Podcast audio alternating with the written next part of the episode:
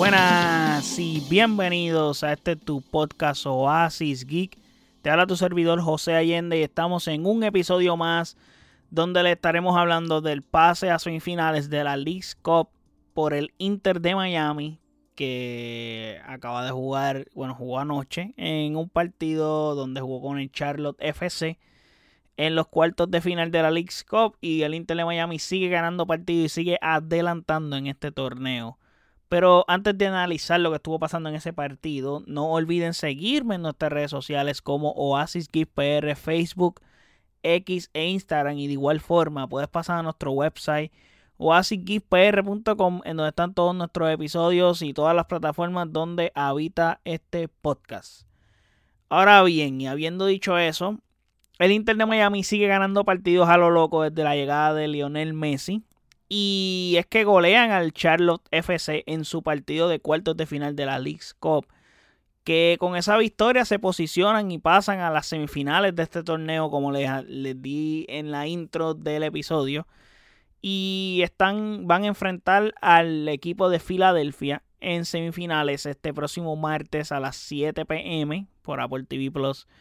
Eh, y estarán de visitante, un factor bien importante en ese caso. Aunque no sé si va a pasar exactamente lo mismo que pasó, por ejemplo, cuando el Inter de Miami jugó en Dallas, que se sentía en casa porque todo el mundo fue a ver a Messi.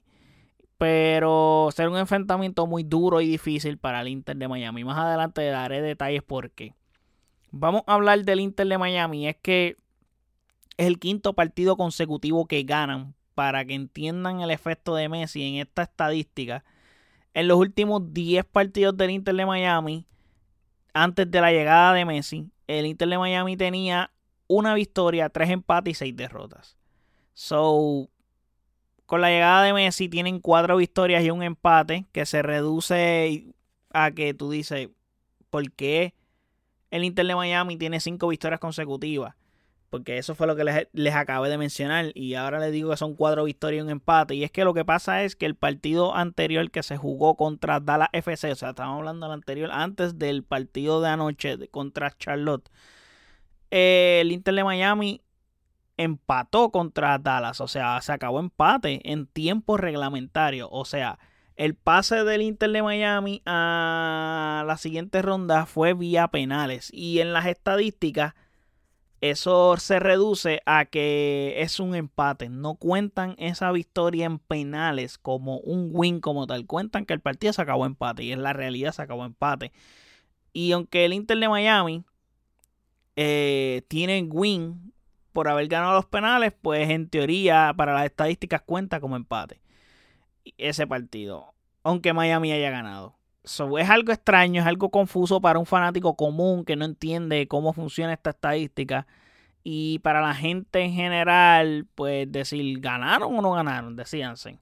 Y pues sí ganaron, pero a la vez no.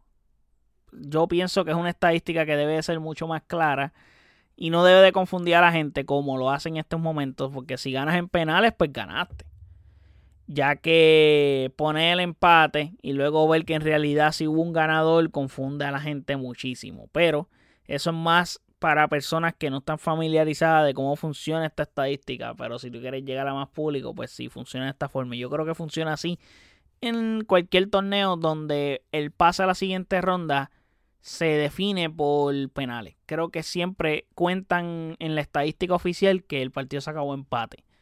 Y lo que hacen es que recalcan que el partido, aunque se haya acabado empate, recalcan que el partido, el equipo que pasó a la siguiente ronda lo hizo a través de penales. So, ya habiendo aclarado eso, eh, ahora tenemos que hablar de Messi y de lo que está haciendo Messi.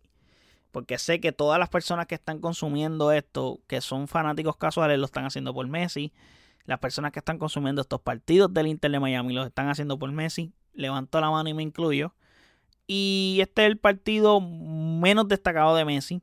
Eh, futbolísticamente hablando. Desde que llegó al Inter de Miami. Pero aún así anotó un gol. Casi al final del partido. Eso sí, con el marcador ya definido 3 a 0.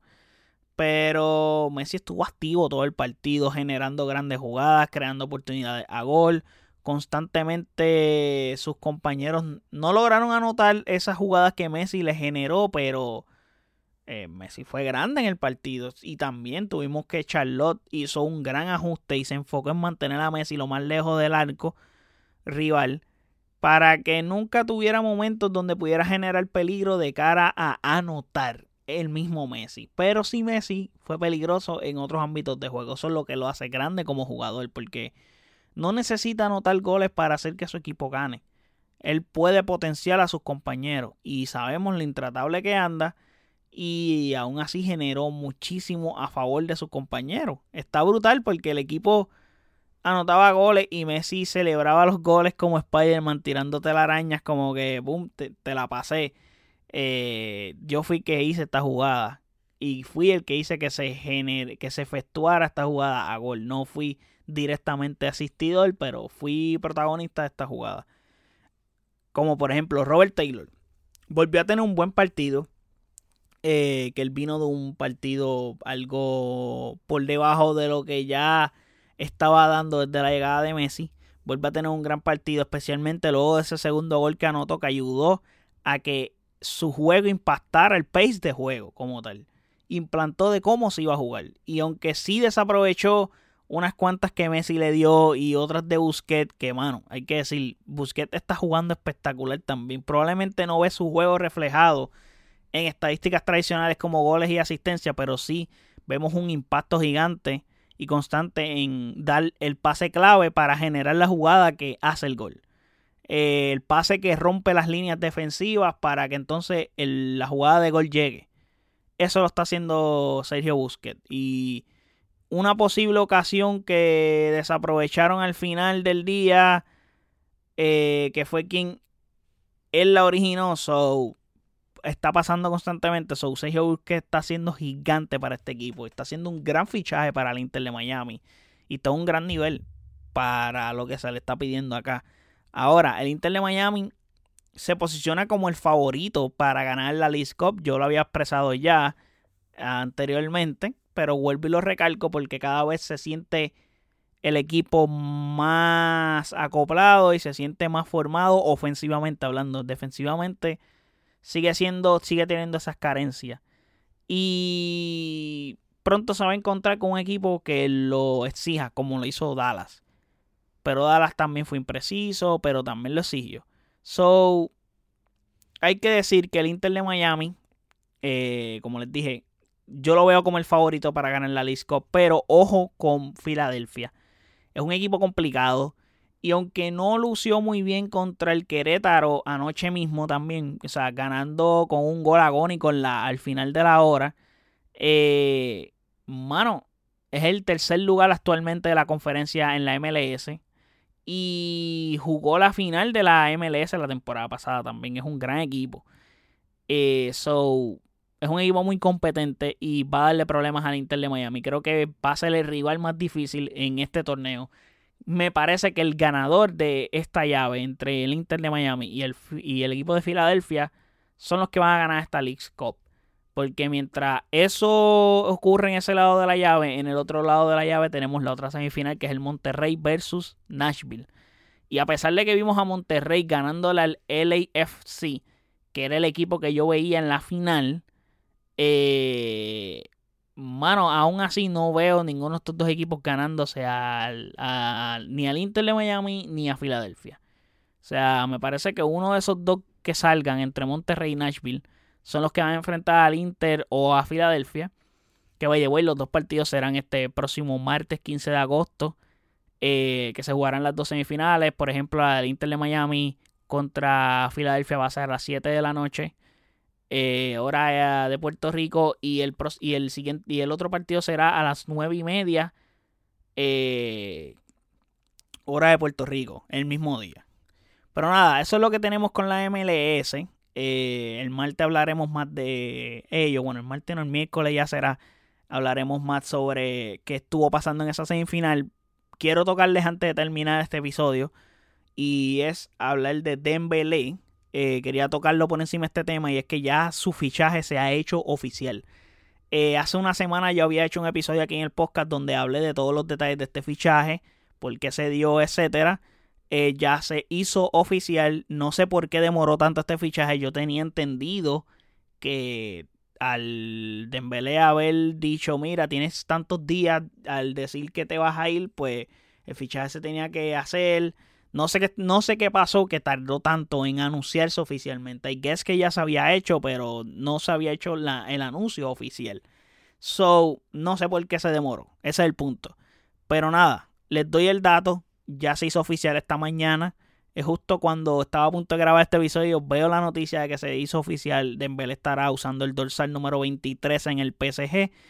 Y mientras que el Barça en el día de ayer anunció que ya el dorsal 7, que era el que usaba Dembélé, ya tiene dueño. Y es Ferran Torres, mientras que Rafinha tiene el 11. So Ferran Torres le cede el 11 a Rafinha para coger el 7. Interesante ese detalle. Y así están las cosas en el Barça por el momento que comienza la liga mañana domingo y hoy sábado el Real Madrid comienza a jugar.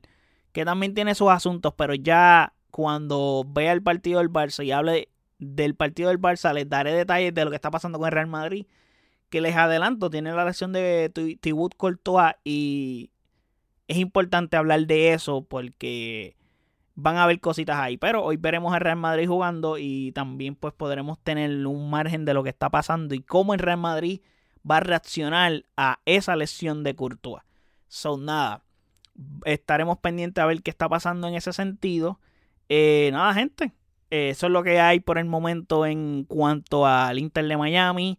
Y en cuanto al fichaje de Dembélé, esas son las noticias que les tengo por el momento en este episodio. Así que nada, déjenme saber en los comentarios qué piensan de lo que estuvimos hablando acá en nuestras redes sociales como Oasis Facebook, X e Instagram. Y de igual forma, puedes pasar a nuestro website oasisgpr.com en donde están todos nuestros episodios y todas las plataformas donde habita este podcast. Así que muchísimas gracias por el apoyo. Hasta el próximo episodio. Chequeamos. Bye.